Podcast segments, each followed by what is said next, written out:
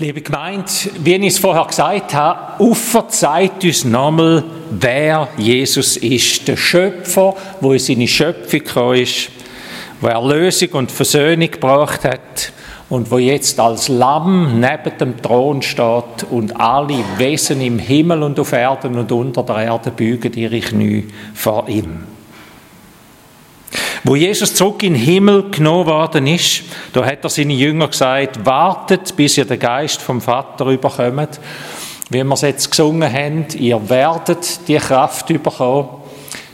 Wartet, bis die Kraft kommt, bis der Vater den Geist schickt. Und Jesus hat gesagt, wir haben es in der Lesung gehört, er hat das noch mit anderen Worten gesagt, er hat gesagt, bis ihr mit dem Heiligen Geist getauft werdet. Jesus vergleicht das Geschenk vom Heiligen Geist mit einem Taufakt. Und das Wort Taufen, das ist für uns in der Kirche ein bisschen schwierig. Wir haben das Bild, Taufen heisst, ein bisschen Wasser auf die Stirn tun. Taufen heisst in der biblischen Sprache untertauchen. Also das Wort bedeutet das schon selber. Untertauchen, ganz untertauchen. Sicher sind ihr auch schon mal an einem Wasserstrand, an einem Strand gestanden, irgendwo von einem See oder an einem kalten Bergbach oder irgendwie.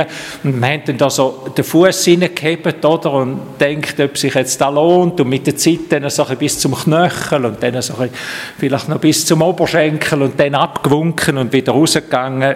Das ist zu nass und das ist zu kalt. Man kann auch so baden. Man kann natürlich auch so Sonne betteln und so. Aber so richtig untertauchen, das ist etwas anderes. Oder man hat das Gefühl nicht von dieser herrlichen Erfrischung, wenn man ins Wasser reingumpelt, nach entsprechender Annetzung selbstverständlich, aber reingumpelt und, und merkt, wie das wohltut und wie man dreit wird vom Wasser. Das alles hat man nicht, wenn man noch ein bisschen die Füße reinhebt. Jesus sagt darauf, ihr werdet tauft werden vom Heiligen Geist. Nicht, ihr werdet Zechenspitzen ein bisschen benässt bekommen oder ab und zu ein Trostpflästerli oder so. Ihr werdet taucht, taucht und tauft werden vom Heiligen Geist. Euer ganz Sein, euer ganz Wesen wird eintaucht werden in den Heiligen Geist, wird erfrischt werden, ihr werdet euch wie neu geboren fühlen. Und ganz wichtig, all das wird in der Passivform beschrieben. Heißt, es wird mit euch passieren. Nicht ihr müsst etwas machen, sondern wartet, das wird mit euch passieren. Gott wird etwas mit euch machen.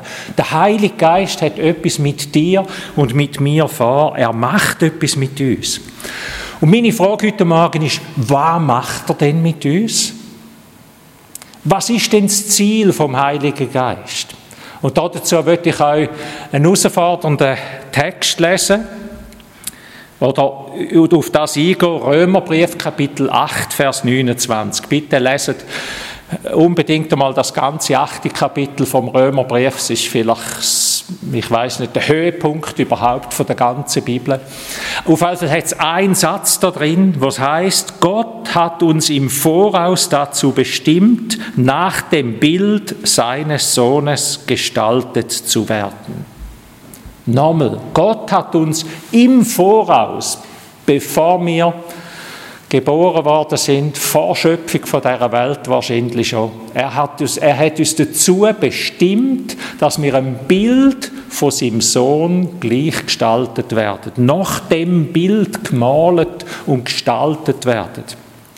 Das Werk und das Wesen, das Ziel vom Heiligen Geist ist also, dass er uns umformen wird. Er wird uns zu einem neuen Bild, zu einem neuen, neuen Mensch machen. Und das Urbild von dem ist Jesus. Heute Morgen, wo ich mich noch gefragt habe, wie können wir denn da noch, noch sagen, da ist mir in den Sinn gekommen, auf das Mal ist mir das Bild da gewesen, wenn ich als junger Seminarist im, im Park hinein, da im, im Seepark gesessen, bei alle mit Papier auf den, auf den Knien und mit einem Bleistift und dann haben wir die grossen alten Bäume dort abzeichnen.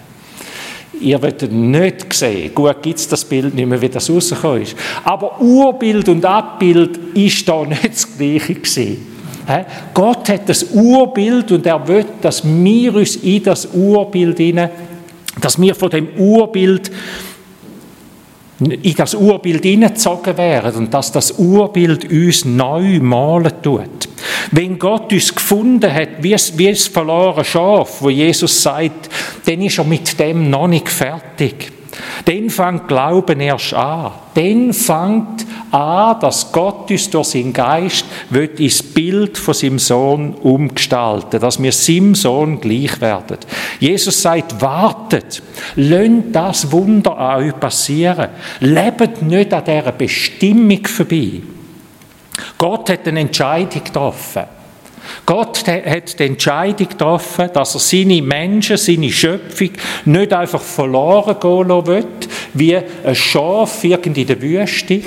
Gott hat sich entschieden, seine Menschen, die nur noch ein Zerrbild sind von dem, was sie eigentlich einmal geschaffen worden sind, dazu. Auf der ersten Seite der Bibel lesen wir, dass wir ins Bild von Gott geschaffen worden sind. Nach dem Bilde Gottes wurden wir geschaffen. Und heute sind wir noch ein Zerrbild, wenn wir überhaupt noch etwas sind von dem. Die Sünde hat uns entstellt. Und da muss ich, glaube nicht auf jemand anderen zeigen, da kann jeder in sein Leben hineinschauen. Gott hat sich entschieden, dass er das Zerrbild wiederherstellen wird.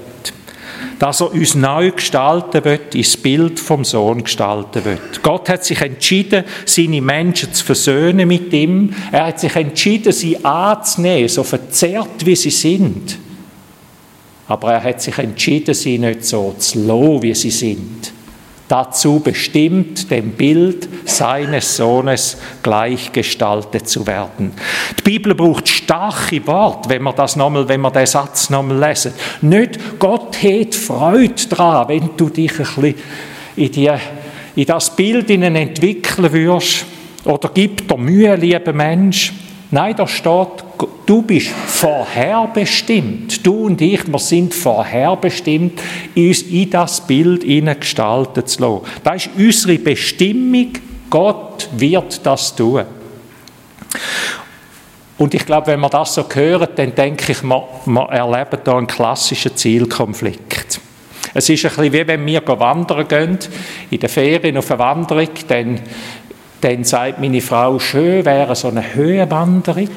Die darf mehrere Stunden gehen, die darf auf und ab gehen, am liebsten noch mit viel Blumen am Wegrand. Und ich, mein Ziel ist, ein möglichst stotzigen Aufstieg, möglichst felsig, möglichst auf einer Spitze oben noch zu stehen. Und denke, da oben bin ich noch nie gewesen, möglichst flutschnass. Ein Zielkonflikt. Und ihr wisst, was dann passiert. Da, wo die Frau gesagt hat. Ein Zielkonflikt. Wir Christen stehen in einem Zielkonflikt. Gott wird uns umgestalten. Meine Frau sitzt da hinten. Da gibt wieder Ärger. oh, da gibt wieder Ärger. Gott wird uns umgestalten. Und die Frage ist, bist du bei dem Ziel dabei oder hast du ein anderes Ziel? Das ist eigentlich die grosse Frage. Jesus sagt seinen Jüngern, wartet, wartet, lönt euch ein auf das, was Gott will. Macht das zu eurem. Willst du das? Willst du das?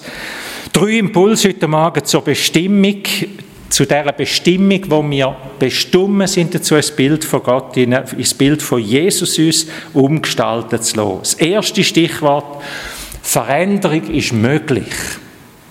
Veränderung ist möglich. Wir erleben beides in unserem Alltag, denke ich. Wir erleben, es ist möglich, sich zu verändern. Wir tun uns eine neue Frisur zu, ein neues Outfit, und merken, ich wirke ganz anders. Wir gehen ins Fitnessstudio, Studio. wir essen vielleicht weniger. Andere tun sich in hohem Alter ein Handy zu und sagen, ich lasse mich auf das ein, mit Kind und Enkelkind wird trainiert und lassen sie sich auf Technik ein. Veränderung ist möglich. Es ist möglich, mit Willen und viel Lust durch. Woody Allen hat gesagt, es ist mit Rauchen aufzuhören, ist ganz leicht. Ich habe es schon 23 Mal geschafft. Wir erleben, es ist, es ist möglich, sich zu verändern. Und wir erleben aber auch, es ist nicht möglich, wir können es nicht. Wir erleben, dass wir in alte Muster verfallen.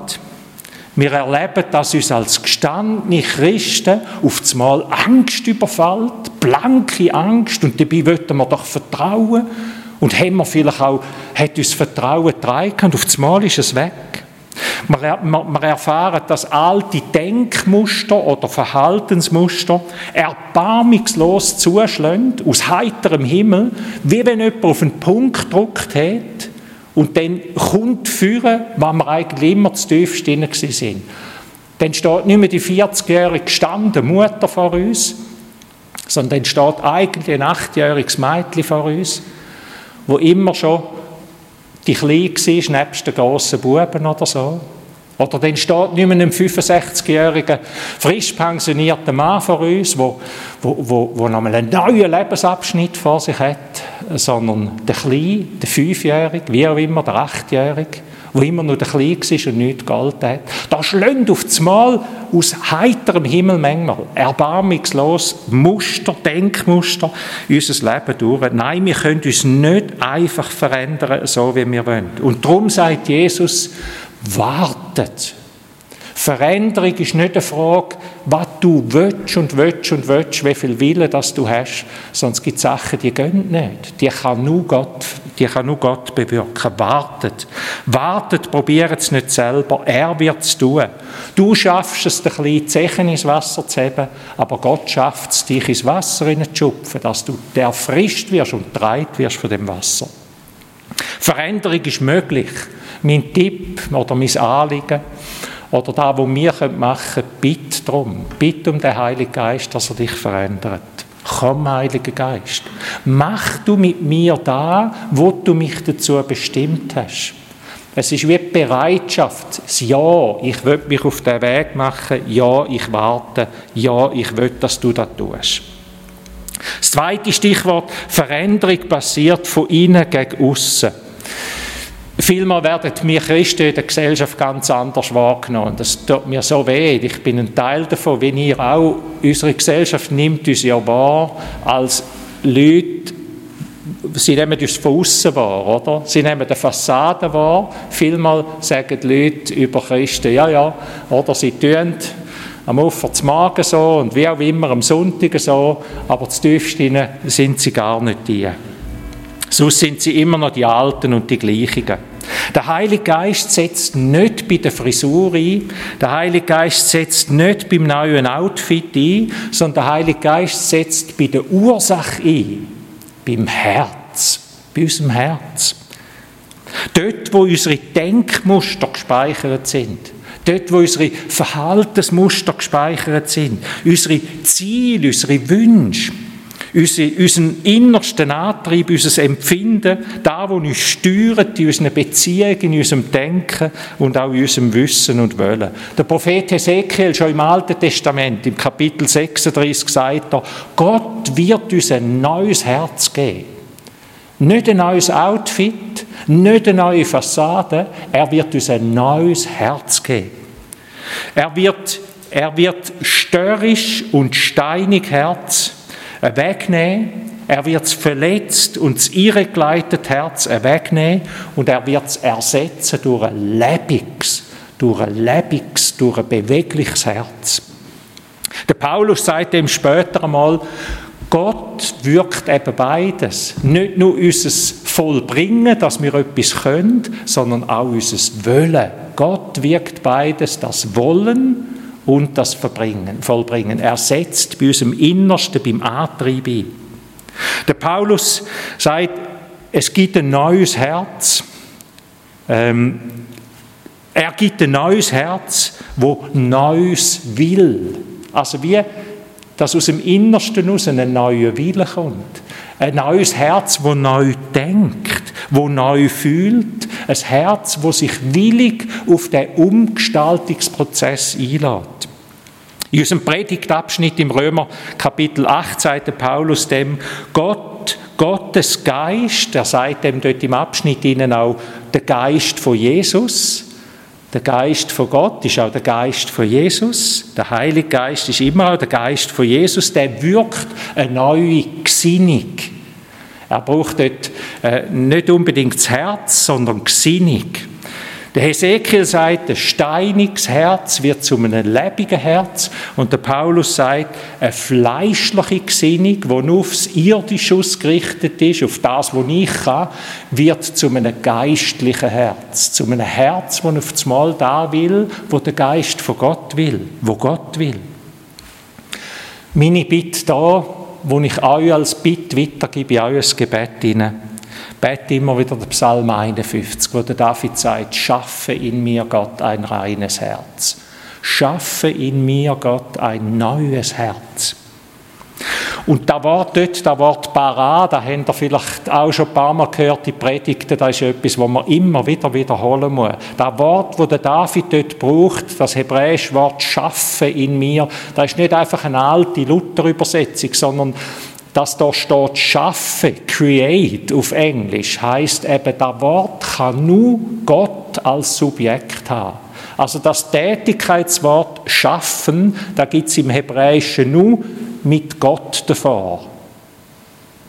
Nicht der Hans-Peter schafft, er schafft im Garten einen, einen, einen, schönen Ecken, einen schönen Blumenecken, dann kann man das Wort nicht brauchen. Das Wort kann man nur brauchen, wenn Gott davor steht. Das ist etwas, wo nur Gott tun kann. Es ist das Wort, das am Anfang der Bibel steht. Und Gott schuf Himmel und Erde. Nur Gott kann das tun. Ein Schöpfungsakt von Gott, ein neues Herz. Wenn dich alte Denkmuster einholen, wenn Ängste, Minderwertigkeit, Wut oder Hass auf das Mal in dir aufkommen und du denkst, was ist los mit mir? Hoffentlich denkst du dann bett immer wieder, schaff du in mir Gott ein neues Herz. Da, wo ich nicht kann, da, wo ich nicht im Griff habe, schaff du ein neues Herz. Ich brauche es und du willst es tun. Das dritte Stichwort zu dem umgestaltet werden ins Bild von Jesus inne. Nicht alles passiert über Nacht. Jesus redet immer wieder von der, in seinen Gleichnis, in seinen Worten immer wieder von, von Saat und Wachstum. Hä?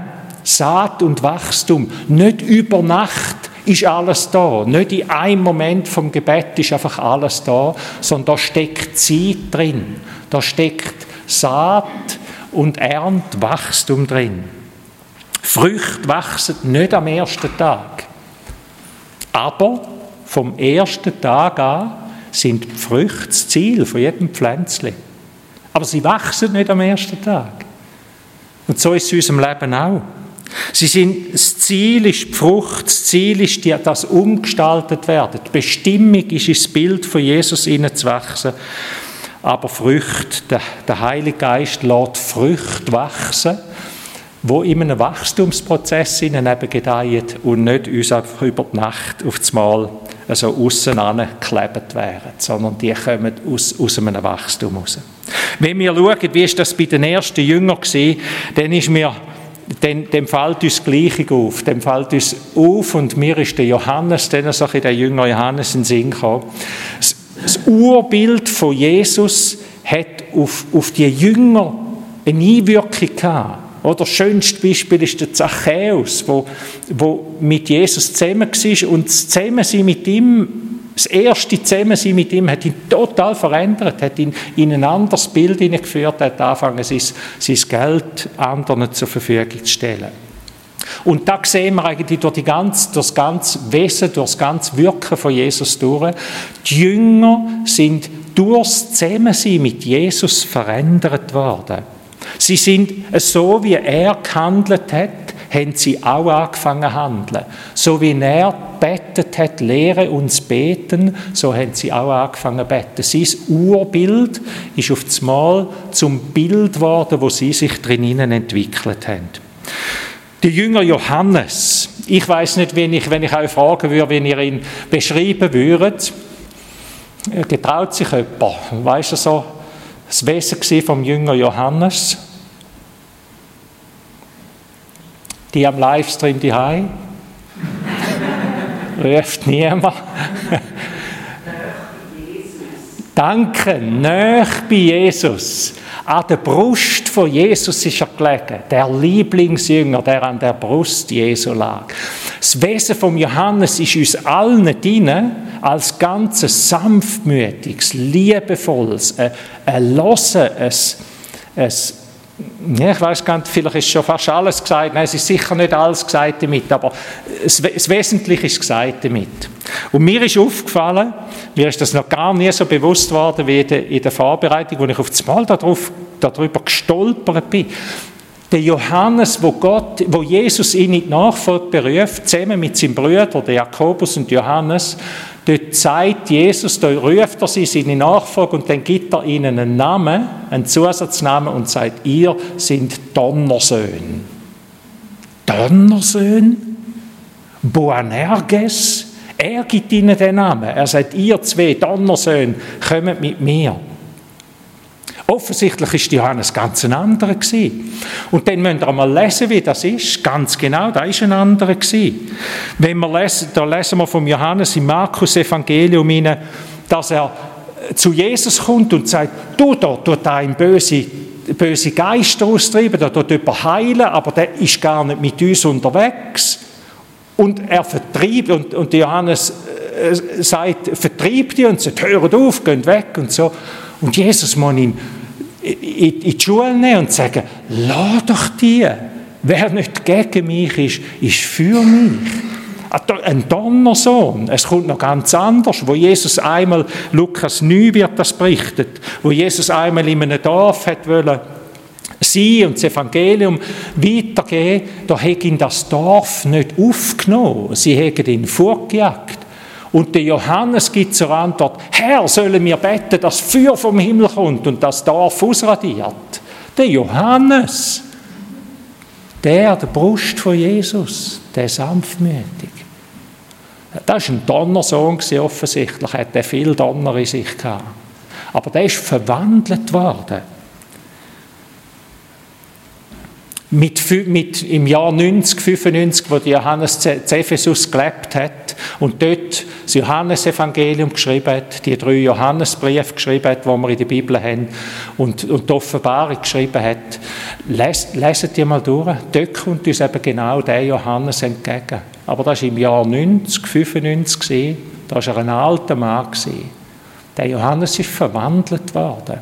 Der Johannes hat ein Thema in seinen Briefen und in seinem Evangelium und eigentlich auch in der Offenbarung. Ein Thema, das Thema ist Liebe. Liebe.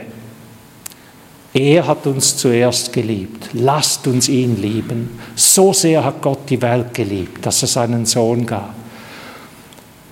Wenn er uns geliebt hat, so sind wir verpflichtet, uns auch zu lieben. Darin besteht die Liebe, dass er uns zuerst geliebt hat. Liebe, Liebe, von A bis Z. Der Johannes ist verwandelt worden. Und wo ist er verwandelt worden? Er ist an der Brust von Jesus, weil er den Herzschlag von Jesus gehört hat, wie ein kleines Kind im Mutterleib, wo der Herzschlag von der Mutter übernimmt irgendwo, wo die Stimmung von der Mutter übernimmt. Der Johannes hat den Herzschlag von Jesus übernommen und ist umgestaltet worden. Umgestaltung durch den Heiligen Geist passiert, wenn wir in der Nähe von Jesus sind. Umgestaltet werden durch den Heiligen Geist passiert, wenn wir Jesus anschauen, die seiner Nähe sind, auf ihn warten, bei ihm sind. Und dazu sind wir bestimmt, liebe Freunde, ins Bild von ihm umgestaltet zu werden. Und das werden wir nur, wenn wir in seiner Nähe sind, das werden wir nur, wenn sein Geist abfärbt auf uns wenn sein Geist uns, uns verwandelt. Wie wenn wir da außen stehen. Was passiert, wenn wir da außen stehen und die herrliche Bergkette anschauen? Bei so einem schönen Tag, da passiert etwas mit uns. Da kann man sich ja nicht wehren. Da, da, da geht ja durch einen durch. Und so ist es bei Jesus auch. In seiner Nähe zu sein, da macht etwas mit uns. Alles, was wir tun als Christen, ob wir beten, alle geistlichen, frommen Übungen, die wir machen, die haben nur ein, ein Ziel, dass wir in die Nähe von Jesus kommen. Und sein Wesen auf uns abfärbt. Sein Bild uns neu malt. Ob wir beten, miteinander allein, ob wir in den Gottesdienst gehen, ob wir im Hauskreis uns treffen, ob wir die Bibel lesen, ob wir unsere Gaben einsetzen in der Gemeinde und in der Welt, ob wir den Zehnten geben, was auch immer. Das hat alles in sich keinen Wert. Das hat nur den Sinn und das Ziel, dass wir näher bei Jesus sind und in sein Bild verwandelt werden.